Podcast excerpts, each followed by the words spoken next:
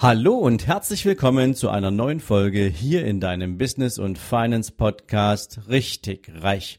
Heute wieder mit einem Impuls für dich rund um das Thema Investment.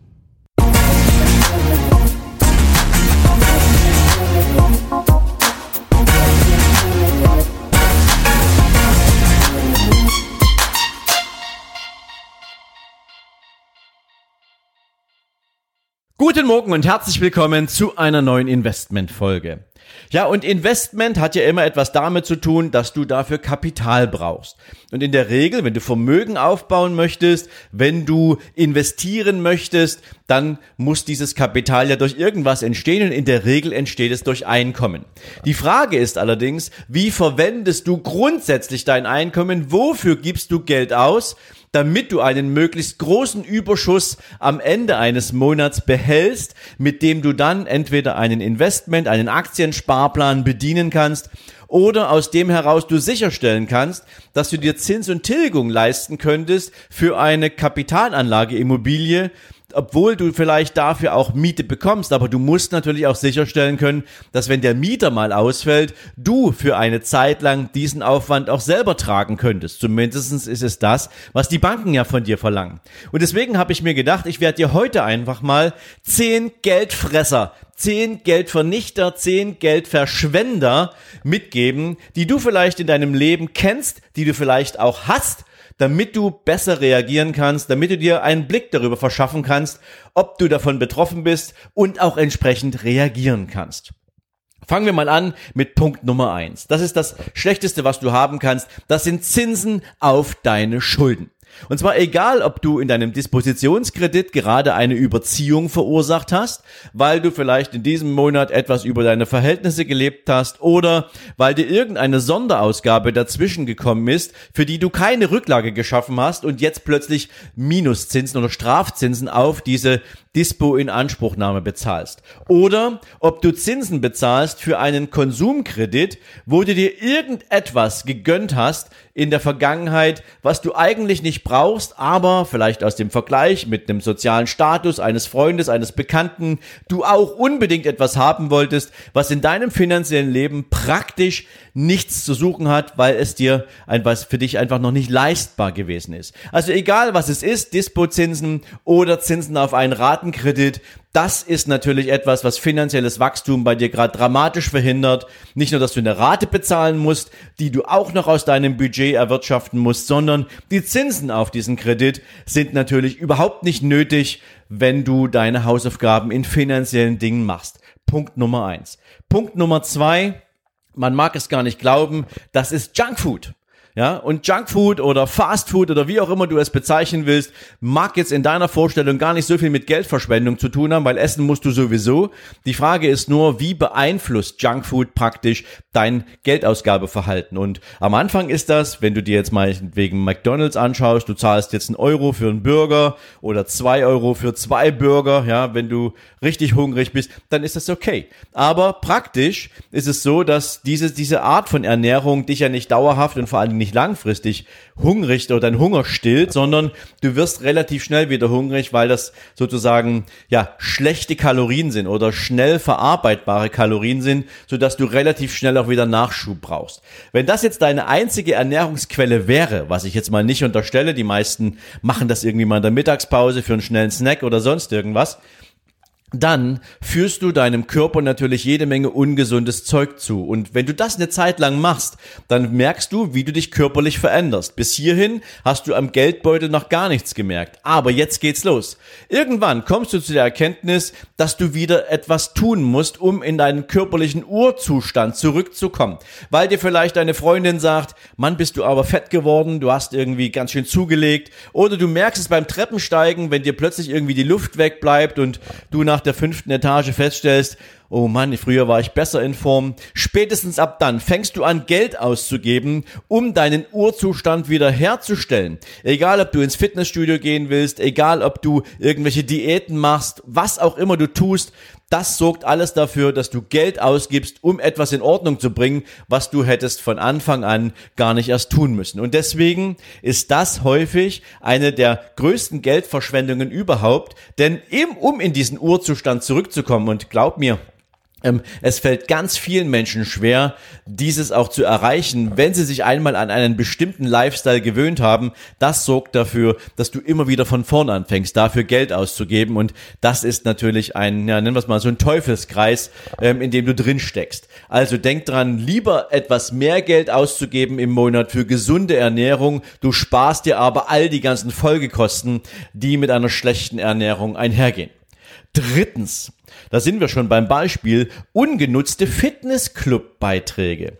Du kennst es, am Anfang eines Jahres sind die Menschen meistens groß motiviert, du kennst das vielleicht auch aus eigenem Erleben, ich kenne es auch. Und ähm, dann buchst du dir eine Mitgliedschaft in einem Fitnessclub. Und die sind in der Regel irgendwo je nach Fitnessclub-Qualität zwischen 25 und 100 Euro im Monat. Stell dir vor, was du mit diesem Geld auf einem Investmentsparplan alles anstellen könntest, wenn du es nicht ausgibst und ich möchte dich jetzt nicht motivieren, keinen Sport mehr zu machen, ganz im Gegenteil. Doch wenn du dir überlegst, wie lang hält so eine Jahresanfangsmotivation bei den meisten Menschen an, einen Monat, sechs Wochen, und dann verfallen sie wieder zurück in ihren alten, nennen wir es mal, Rhythmus und hören auf ins Fitnessstudio zu gehen, weil entweder die Resultate nicht schnell genug kommen oder weil man sich vertan hat in der Betrachtung, welche Möglichkeiten hat man, zu welcher Zeit dahin zu gehen. Oder man stellt fest, man ist doch nicht der Frühaufsteher, der man glaubt zu sein. Ähm, und dann geht es dir auf die Nerven, früh ins Fitnessstudio zu gehen. Abends willst du da nicht reingehen, weil dann ist der Laden zu voll, weil dann sind alle da und du musst auf die Maschinen warten und, und, und, und. Ähm, und wenn du dir ein Fitnessstudio-Beitrag gönnst, dann musst du auch hingehen. Weil das ist das, weswegen du diesen Fitnessclub überhaupt beigetreten bist. Also wenn du Fitnessclub-Beiträge bezahlst, hast du zwei Möglichkeiten. Entweder du gehst hin und tust etwas für dich, was in der Endkonsequenz die bessere Option ist, wenn du Fitnesssport machen möchtest, oder du meldest dich ab und nimmst das Geld und packst es dir auf die Seite und zählst es zu deinen monatlichen Überschüssen dazu. Viertens, es gibt eine Menge Menschen, die sind beim Thema Status extrem empfänglich und ähm, sie kaufen sich so Sachen wie auch teure Autos, die praktisch ja zwar einen Lifestyle im Außen suggerieren, aber theoretisch nicht zum entsprechenden Lifestyle passen, weil die ganzen anderen Rahmenbedingungen nicht stimmen. Beispielsweise, du wohnst in einer Plattenbauwohnung und stellst dir einen Porsche vor die Tür. Das passt nicht zusammen, das ist ein Extrembeispiel, weiß ich, aber um es dir zu verdeutlichen, da passt dein Lifestyle nicht zu deiner ganz normalen Umgebung. Und wenn Menschen sich sowas antun, nur um irgendjemanden zu beeindrucken, nur um in irgendeiner Form gegenüber Dritten eine Position aufzubauen, die überhaupt nichts mit dem eigentlichen Lifestyle zu tun hat, dann stürzt man sich hier in Ausgaben, die überhaupt keinen Sinn machen. Da geht's, da fängt, das fängt bei der Versicherung an, das geht über das Thema ähm, regelmäßige Spritkosten und natürlich die Anschaffungskosten für das Fahrzeug als solches. Denn meistens Meistens nimmt man für so ein Fahrzeug auch wieder einen Darlehen auf, ein Ratenkredit oder eine Leasingrate. Auf jeden Fall etwas, was dein monatliches Budget in der Regel stärker belastet, als es es verträgt. Und deswegen machst, solltest du darauf achten, kein zu teures Auto zu fahren, wenn es deinem Lifestyle nicht entspricht. Das gesamte Bild muss stimmen und nicht irgendwie ein Accessoire. Dasselbe gilt fünftens für zu teure Accessoires. Also, es gibt eine Menge Menschen, die wollen natürlich im Außen gern beeindrucken und sie statten sich mit Dingen aus, die wie so ein teures Auto irgendwie nicht passen. Ob das jetzt eine teure Uhr ist, die du dir kaufst, obwohl du ansonsten, äh, ja, keine Ahnung, in, in, in ganz normalen Klamotten rumläufst, du trägst kein Hugo Boss, du trägst kein Armani, du trägst kein Senja oder sonst irgendwas, weil du dir das praktisch gar nicht leisten kannst oder vielleicht auch gar nicht leisten willst, aber um mitzuspielen, kaufst du dir halt eine teure Uhr. Egal, ob das eine Rolex ist oder ob das jetzt irgendwie eine Breitling ist oder sonst irgendwas. Wenn es nicht zu dir passt, lass es sein. Es, beein es beeinflusst deinen Geldbeutel zu sehr, als dass du sagen könntest, hey, okay, am Ende habe ich jetzt hier tatsächlich noch Geld zum Vermögensaufbau. Das geht über Schmuck weiter bis hin zu irgendwelchen super teuren kleinen Accessoires wie ein Mini-Portemonnaie oder sonst irgendwas von großen Marken, ähm, egal ob das jetzt ähm, Louis Vuitton ist, ob das Prada ist oder sonst irgendwas, mach es nicht. Wenn du es dir nicht wirklich leisten kannst, wenn es nicht irgendwie aus der Portokasse zu bezahlen ist, mach es nicht. Heb dir so eine Ausgaben für, für eine Zeit auf, wenn du wirklich das Geld dafür hast, wenn dein Einkommen so groß ist, dass es dich nicht belastet und du dir trotzdem Vermögen aufbauen kannst. Ansonsten schenk dir die Ausgaben für irgendwelche überteuerten Accessoires. Ja, was auch ein Riesengeldfresser ist, weil wir Menschen einfach zu bequem sind oder weil wir denken, naja, uns wird's schon nicht erwischen, das sind unnötige Tickets im Straßenverkehr. Egal, ob du dein Auto mal für fünf Minuten irgendwo parkst, wo du es besser nicht abstellen solltest, oder ob du einfach auf, ja, nennen wir es mal, auf gut Glück 30 kmh zu schnell auf der Autobahn oder auf der Landstraße, selbst in der Stadt zu schnell unterwegs bist. Solange du im Kopf hast, dass das völlig okay ist, und ich rede jetzt hier nicht davon, nach den Regeln zu spielen. Es gibt eine Menge bekloppte Regeln da draußen, ähm, wo man sich schon die Frage stellen kann, was für ein Idiot die sich ausgedacht hat. Aber wenn es darum geht, dass das damit zu, sozusagen zu tun hat, deinen Geldbeutel zu belasten, dann sei clever. Ja, also dann stell dein Auto nicht dahin, wo du davon ausgehen musst, dass du fünf Minuten später ein Parkticket dran hast. Ich kenne Menschen, die geben im Monat für Strafzettel 50 bis 100 Euro aus. Regelmäßig, weil sie einfach sagen, okay, who cares, ja, wenn da einer kommt, dann kommt einer, dann zahle ich halt diesen Parkzettel und wenn nicht, naja, dann ist auch gut Glück gehabt. Ähm, wer so rangeht, wer so leichtsinnig mit seinem Geld umgeht, der behandelt sein Geld auch nicht gut und demzufolge wird Geld auch bei dem nicht bleiben, ja, weil es flattert dir dann genauso schnell fort wie der wie die Politesse das Parkticket hinter deinen Scheibenwischer geklemmt hat. Also, denk mal über solche Sachen nach, macht gar keinen Sinn.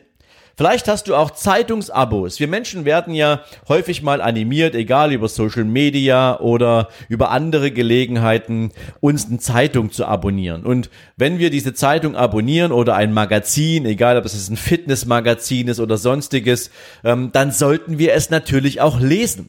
Und ich rede hier auch aus eigener Erfahrung. Ich habe mir durchaus mal eine Zeit lang Magazine bestellt und gegönnt und ähm, so wie die kamen, wie die im Briefkasten waren, habe ich die auf irgendeinen Stapel gelegt und da blieben sie auch. Und irgendwann, einmal im Vierteljahr, habe ich dann diesen Stapel genommen und in den Papiermüll entsorgt, ohne nur einen Blick in diese Zeitung geworfen zu haben macht gar keinen Sinn. Also vielleicht kennst du das auch, vielleicht hast du Magazine, egal ob online oder in Papierform, regelmäßig abonniert und dich interessiert der Inhalt einfach nicht mehr, weil du dieser Zeit entwachsen bist, in der du dieses Abo abgeschlossen hast. Also lösche dieses Abo, sag es ab, nimm das Geld und spar es dir. Das kannst du definitiv tun. Ein nächster Punkt, nämlich der achte auf der Liste, sind sogenannte ungenutzte Webinare oder Online-Kurse. Es gibt eine Statistik, die besagt, dass neun, nur neun Prozent aller Käufer, aller Konsumenten von Online-Kursen diese überhaupt auch bis zum Ende anschauen. Das hat natürlich viel mit Mindset zu tun. Das hat viel damit zu tun, bin ich kurzfristig motiviert, weil mich irgendeine Werbung in Facebook oder auf was für einem Kanal auch immer anspricht, weil der Typ sympathisch ist, der diese Werbung durchführt oder weil sich das Thema mal attraktiv genug anfühlt, oder anhört, um es zu kaufen. Und dann kaufst du es, egal ob du für 115 Euro einen Kurs kaufst oder ob du einen Kurs kaufst für 1000 Euro. Das spielt überhaupt keine Rolle. Es ist, wenn du den Kurs nicht nutzt, wenn du das Wissen, für das du bezahlt hast, nicht abrufst und anwendest, ist das verschenktes Geld. Also denk in der Zukunft, wenn du dir jemals wieder irgendeinen Online-Kurs buchen willst oder wenn du dir irgendeinen Videokurs kaufst oder wenn du irgendein Bezahlwebinar besuchst, sei dir darüber im Klaren, dass du, wenn du Geld dafür ausgibst, das auch bewusst danach entsprechend bedienst, indem du diesen Kurs absolvierst und indem du aus diesem Absolvieren heraus Klammer auf, ich hoffe, er ist sein Geld wert, Klammer zu, dann auch entsprechend umsetzt. Wenn du das nicht tust, schmeißt du Geld zum Fenster raus. Das bedeutet, du bist nicht gut zu deinem Geld, also warum soll Geld auch gut zu dir sein? Wenn du diese Logik mal verstanden hast, dann weißt du, was es bedeutet, wenn du das Geld lieber nimmst, um es zu investieren. Darüber hinaus geht es Punkt 9 um Spontanausgaben. Wie oft kommt es vor, dass du irgendwo unterwegs bist und du schaust in irgendein Schaufenster rein ähm, und denkst so, ach ja, das Teil hätte ich gern oder keine Ahnung, du gehst zu irgendeinem der großen Kaffeehäuser, nehmen wir Starbucks oder wie auch immer und ähm, du denkst so, wow, jetzt hätte ich eigentlich Bock auf irgend so ein ähm, Venti Latte Macchiato mit Karamell, Haselnuss, sonst irgendwas und legst da plötzlich acht Euro auf den Tisch das fühlt sich für die nächsten zehn Minuten nett an. Du hältst diesen Pappbecher in der Hand und bist mit diesem Pappbecher irgendwo unterwegs ähm, und trinkst dafür acht Euro einen Kaffee, der, keine Ahnung, irgendwie 50 Cent in der Herstellung hat. Und nur für dieses gute Gefühl hast du gerade acht Euro ausgegeben. Je nachdem, wie oft du das machst, kannst du mal drüber nachdenken, wie das auf deine möglichen Spar Formen, auf dein, auf deine, auf dein Investmentverhalten niederschlägt. Und ich rede jetzt nicht davon, sich überhaupt keinen Lifestyle zu gönnen. Denk einfach mal darüber nach, wie oft du sowas tust, wie oft du spontan Geld ausgibst und dich dann wunderst, oh, ich war doch gerade erst am Geldautomaten. Hatte ich nicht eigentlich gerade noch 300 Euro in der Tasche? Wieso ist das jetzt schon wieder weg? Und du grübelst und denkst drüber nach, wo ist das ganze Geld hingegangen? Und wenn du tatsächlich mal eine Liste machen würdest, was die meisten nicht tun, wie viel spontan Ausgaben du jede Woche oder jeden Monat hast, dann wird dir wahrscheinlich ganz schwindlig werden, weil du feststellst, dass vieles von dem absolut unnötig gewesen ist und du damit hättest lieber etwas für deinen Vermögensaufbau tun können. Letzter Punkt, Geld auf deinem Girokonto. Man mag es gar nicht glauben.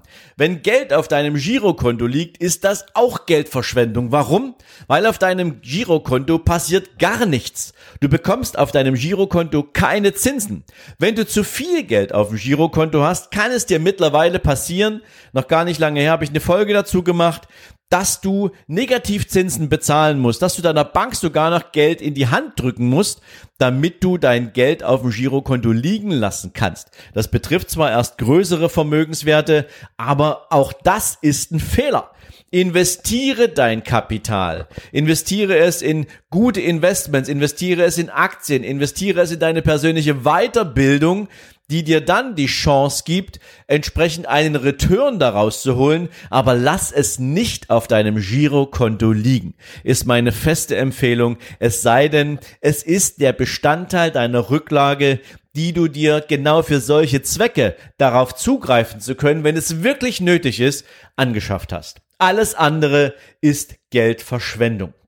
So, das waren jetzt mal zehn Punkte, die ich dir aufgeführt habe, an denen du erkennen kannst, wo dein Potenzial liegt, wenn du Geld hast, wenn du Vermögen aufbauen möchtest, wenn du tatsächlich etwas für deine finanzielle Zukunft tun möchtest und dir die ganze Zeit die Frage stellst, ja, wieso kann ich das eigentlich nicht? Wieso gelingt es mir nicht? Wieso ist mein Überschuss am Ende eines Monats immer so klein? Ich glaube, ein großer Teil deines fehlenden Überschusses liegt in diesen zehn Punkten begraben. Wenn du ganz offen und ehrlich mit dir selbst bist. Das mag jetzt nicht für jeden gelten, aber da ich auch weiß, wovon ich spreche, weil ich viele dieser Punkte auch eine ganze Zeit lang in meinem Leben sozusagen zu dessen Bestandteil gemacht habe, kann es natürlich gut sein, dass es auch für dich gilt. Und insofern hoffe ich, dass ich dir mit diesen Impulsen etwas zum Nachdenken geben konnte, was dir dabei hilft, für die Zukunft bessere, sinnvollere finanzielle Entscheidungen zu treffen, dir damit deinen Überschuss zu erhöhen, den du dann sinnvollerweise in ein Investment deiner Wahl packst und mit diesem Investment tatsächlich auch Vermögensaufbau betreiben kannst. Alles in allem, wenn du dir diese Zahlen oder diese zehn Punkte mal zusammenpackst, steckt da drin Potenzial zwischen 50 und 1000 Euro pro Monat, die du dir als Überschuss zu, sich zur Seite packen kannst, die du sichern kannst. Also denk drüber nach, hör dir gern die Folge auch noch ein zweites Mal an und sorge dafür, dass du dir eine Liste machst, auf der all diese ganzen Geldverschwender von dir mal aufgelistet werden. Und wenn du magst, gib mir natürlich gern eine Info dafür. Schick mir mal an investment at sven-lorenz.com deine Liste der entsprechenden Geldverschwender oder schick mir einfach mal deine Erfahrung mit dieser Auflistung und wie viel möglichen Überschuss hast du für dich ermitteln können. Das wäre sehr, sehr spannend, denke ich auch für viele, viele, die hier zuhören. So, das erstmal zum Thema Investment und deine zehn Geldkiller, deine zehn Geldverschwender in deinem täglichen Leben. Darüber hinaus möchte ich dir natürlich gern noch mitgeben zum Thema Investment, zum Thema Strategien, zum Thema Vermögensaufbau. Gibt es natürlich auch in meinem YouTube-Kanal jede Menge neuen Content, der zusätzlich zu dem entsteht, was hier im Podcast für dich dran ist. Und so habe ich also mit meinem YouTube-Kanal für dich noch ein zweites Format geschaffen, wo du dir zum Thema Investment jede Menge Gratis-Content holen kannst. Du findest meine Show, meine, meinen YouTube-Kanal Überholspur Unternehmen in meinen Show Notes und deswegen meine herzliche Empfehlung, nutze die Gelegenheit, hol dir auch dort deinen Gratis-Content, deine Ideen und Impulse, um an deinem Vermögen zu arbeiten. Und Überholspurunternehmen heißt ja deswegen, weil natürlich, auch wenn es um das Thema Erhöhung deines Einkommens geht, ein Unternehmen, ein eigenes Unternehmen, die Überholspur ist. Und deswegen sprechen wir auch in diesem YouTube-Kanal über das Thema Unternehmen, ein eigenes Business zu gründen, ein eigenes Business aufzubauen. Und wenn du dazu Fragen hast, bietet dir dieser Kanal natürlich jede Menge spannende Impulse im Einblicke in das unternehmerische Leben und wie du das für dich auch umsetzen und aufsetzen kannst. Ich wünsche dir jetzt einen großartigen Tag. Ich freue mich, dich auch auf meinem YouTube-Kanal begrüßen zu können. Geh also gerne auf YouTube, Du findest übrigens den Link auch, wenn du einfach nur eingibst, Überholspur Unternehmen in dem Suchbutton bei YouTube, dann kommt, wird dir dieser, äh, mein Kanal automatisch angezeigt. Abonnier ihn und wenn du die Glocke drückst, dann kriegst du auch immer wieder eine Anzeige, wenn ein neues Video für dich hochgeladen wurde. So, dann jetzt nochmal einen großartigen Tag für dich. Wir hören uns morgen wieder. Bis dahin alles Liebe. Ciao, ciao.